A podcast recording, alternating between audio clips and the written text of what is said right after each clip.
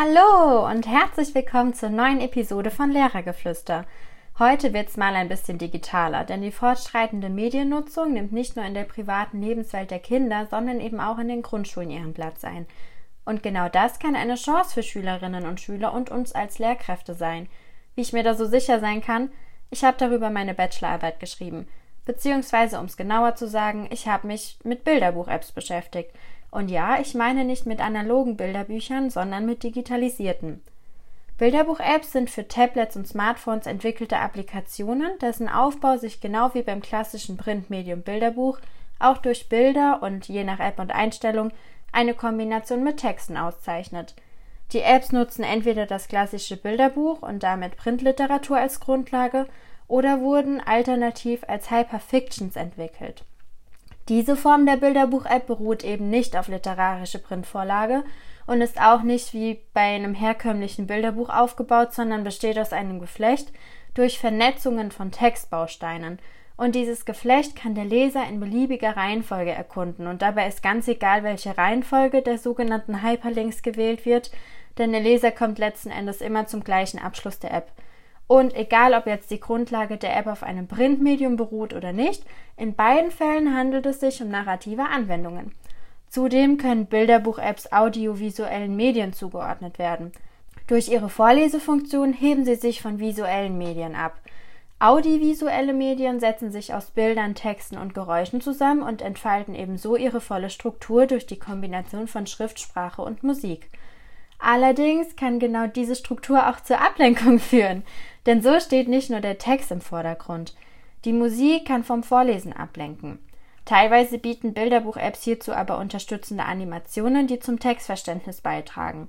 Je nach Einsatz kann diese Funktion aber auch kontraproduktiv sein und das Gegenteil bewirken, nämlich vom Text ablenken.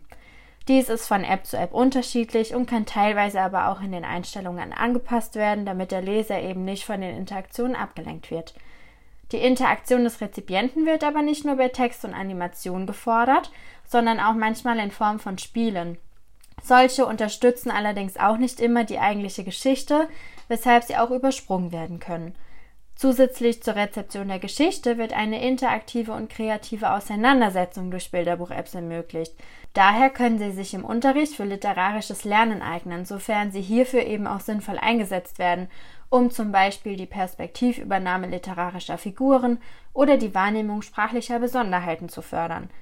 Bilderbuch-Apps bieten außerdem neue und vielfältige Möglichkeiten, die Printliteratur mit digitalen Medien zu koppeln und somit auch die Chance auf zeitgemäße Rezeption von Bilderbüchern.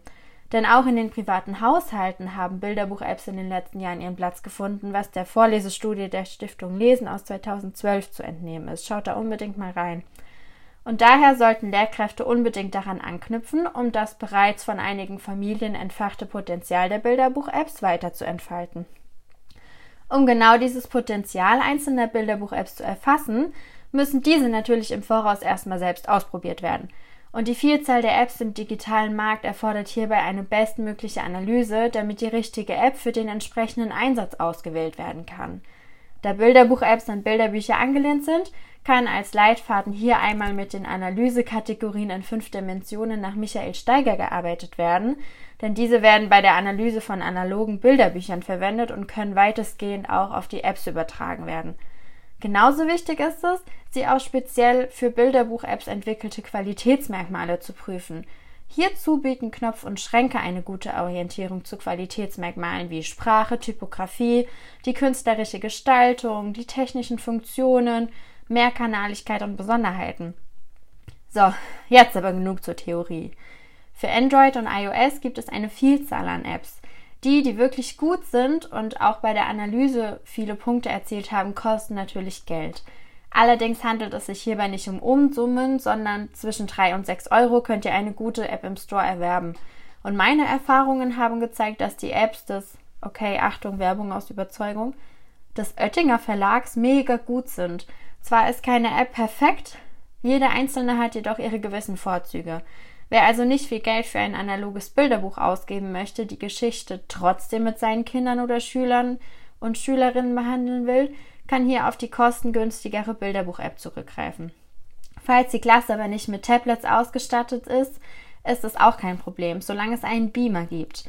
Der kann an ein Tablet angeschlossen werden und so besteht die Möglichkeit, im Plenum die App zu bearbeiten. Einzelne Apps, mit denen ich so meine Erfahrungen gemacht habe, stelle ich euch natürlich auch noch vor. Allerdings gibt es dazu eine weitere Episode, da der Input heute relativ theorielastig und hoch war und der Kopf wahrscheinlich gerade platzt. Ja, wenn bis hierhin Fragen entstanden sind, meldet euch wie immer unter den angegebenen Kontaktdaten. Also, nächstes Mal unbedingt wieder reinhören. Ich wünsche euch eine schöne Schulwoche. Bis Freitag. Lehrergeflüster, der Podcast über Grundschule und alles, was dazugehört.